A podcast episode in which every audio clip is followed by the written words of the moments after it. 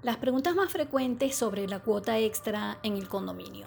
Me han formulado muchas veces estas preguntas relacionadas con la cuota extra o cuotas especiales y son las siguientes preguntas. ¿En cuál artículo de la ley se indica que las administradoras pueden cobrar cuotas extra y sumarlas al monto del condominio?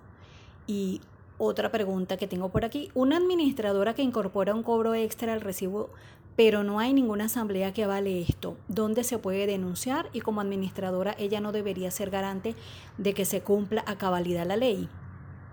Bueno, interesantes preguntas que surgen con respecto a este tema de la cuota extra en el condominio y para ello debemos partir por lo básico. Es importante aclarar que Basta que sea gasto común para que el propietario esté obligado a pagarlo. La comunidad no debe someter a la consideración de los propietarios para que estos aprueben los gastos a los cuales están obligados desde el mismo momento que firmaron la compra de su inmueble porque la obligatoriedad de pago del gasto común deviene por mandato expreso el artículo 12 de la ley de propiedad horizontal. Ahora bien, lo que pasa en estos casos es que eh, determinados gastos salen del ordinario, de lo mensual para convertirse en un gasto extra, pero sigue siendo gasto común. Y si está contemplado dentro de la enumeración del artículo 11 de la ley de propiedad horizontal, eso es de obligatorio pago para todos y no amerita consulta. Recordemos que el artículo 11 señala que constituye gasto común de obligatorio cumplimiento para todos los copropietarios, los causados por la administración, conservación, reparación, o reposición de las cosas comunes. Los que se hubieran acordado como tales por el 75% por lo menos de los propietarios y los declarados comunes por ley o por documento de condominio. Entonces, basta que el gasto sea de los señalados por estos tres literales del artículo que acabo de leer para que esa cuota sea ordinaria, extraordinaria, especial, extra, como, como decide el condominio llamarla pueda ser incorporada en el recibo de condominio. De hecho, esa obligación de la cuota extra debe ser debidamente documentada y la forma correcta de hacerlo es incorporándola a la planilla de liquidación de gastos comunes, que es lo que conocemos mejor como el recibo de condominio. No obstante, es pertinente aclarar que si esa cuota extra que tenemos en el condominio comporta una mejora, y quiero hacer énfasis aquí. Si ese gasto, esa cuota extra, comporta una mejora, allí sí necesitamos la aprobación del 75% por la exigencia contenida en el artículo 9 de la Ley de Propiedad Horizontal. De manera que, pues es importante que revisemos qué gasto está contenido en esa cuota extraordinaria que necesitamos recaudar y para qué la vamos a emplear, para saber si la debemos consultar o no a los propietarios, en cuyo caso acordamos el tiempo durante el cual se fijan esas cuotas extra a todos los propietarios.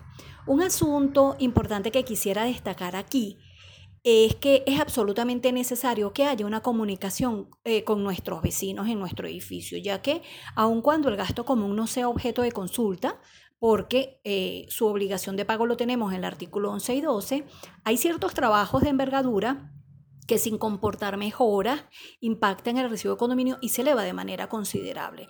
¿Por qué digo que es importante la comunicación en nuestro edificio? Porque bien pudiéramos definir prioridades, fijar cuotas extra por casos puntuales y no fijar cuotas extraordinarias para atender reparaciones, por ejemplo, de 4, 5, 6, 7 cosas a la vez, ya que necesariamente eh, por el impacto, el impacto que va a tener ese recibo de condominio, deberíamos convocar una asamblea ya que de no hacerlo se vería comprometida la pronta recaudación. Sobre esto, este, quisiera indicarles también que en la extinta ley para la defensa de las personas en el acceso a los bienes y servicios, eh, que fue derogada en fecha 23 de enero de 2014 por la Ley Orgánica de Precios Justos, había una disposición que sirvió eh, durante mucho tiempo de defensa a muchos propietarios con respecto a este tema. Lo digo porque, bueno, me tocó atender muchos casos eh, sobre esto y es aquel que consagraba la presunción de errores de facturación, el cual señalaba que cuando un prestador de servicio facturaba en un periodo un importe eh, que excediera en un 50% del promedio del consumo del usuario en los 12 meses anteriores, se podía presumir errores en facturación y permitía permitía que las personas cancelaran una suma equivalente al promedio de los últimos 12 meses mientras se hacían las investigaciones que determinaran el verdadero monto a pagar. Por supuesto que siempre, al demostrar el condominio que tal incremento del recibo obedecía a esa necesidad de cumplir con gastos comunes que no estaban sujetos a aprobación por parte de los propietarios, tal procedimiento se cerraba generalmente en etapa de conciliación ante el órgano competente, es decir, el INDEPAVI. Esta defensa no la consagra la actual ley orgánica de precios justos. Recordemos que la ley vigente que tenemos desde 2015 está contenida en la Gaceta Oficial número 40.787 del 12 de noviembre de 2015 y no fue incorporado esto en este cuerpo normativo. Dicho esto, tenemos por otra parte la importancia de documentar legalmente la obligación. Eso es lo que va a permitir dos cosas importantes con respecto a estas cuotas extra. Primero, que la cuota extra sea oponible a los propietarios. Segundo, que esa cuota extra tenga fuerza ejecutiva tal como lo dispone la ley en el artículo 14 y por ende que la misma sea ejecutable ante el tribunal competente a la hora de la falta de pago por parte de los copropietarios. ¿Qué quiere decir esto? Que por ser un gasto común, debe ir relacionada en la planilla de gastos comunes, lo que conocemos comúnmente como recibo de condominio. Es importante documentar esa obligación de la cuota extra. Recordemos que la planilla de gastos comunes tiene fuerza ejecutiva y es allí donde debemos relacionar todos los gastos para poder accionar su cobro ante el tribunal competente a la hora, como acabo de citar, de un incumplimiento por parte de los propietarios. Quiero aprovechar eh, para indicarles que justamente sobre este tema hay un trabajo interesante en el blog de la, eh, de la plataforma digital All Condominium. Les recuerdo que apoyo generando contenido digital en esa plataforma y hay una entrada bien completa sobre las cuotas extra en el condominio. Los invito a seguirlos por Twitter y por Instagram. La cuenta es All Condominium.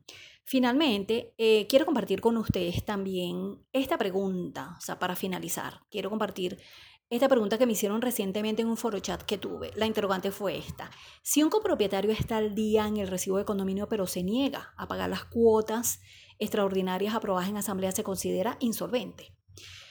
Les comento que se debe evitar que hayan dos recibos, el de gasto común y el de la cuota extra. No obstante, de haberse efectuado de esa manera por determinada causa o razón, se considera solvente el propietario cuando satisface ambas obligaciones, ya que como dije al principio de este audio, basta, solo basta que sea gasto común para que haya obligación de parte de pago, perdón, por parte de todos los copropietarios y por supuesto, no haya solvencia si no se cumplen con ambas obligaciones. En resumen, la cuota extra es gasto común, por tanto obligatorio pago y no amerita ser aprobada en asamblea. La asamblea debe aprobar la cuota extra solo si el gasto comporta mejora. La cuota extra genera intereses, gastos de cobro y honorarios profesionales de abogados si su cobro se asignare a un abogado.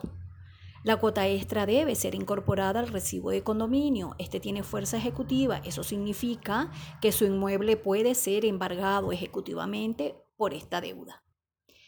Bueno, no me quiero despedir sin antes dejarle mis redes donde pueden ampliar esta y otras informaciones de interés para sus condominios. Por Twitter la cuenta es Cortés Yelitze y por Instagram la cuenta es con punto dominio. Mil gracias y espero que sea de utilidad la información que hoy hemos compartido. Feliz día.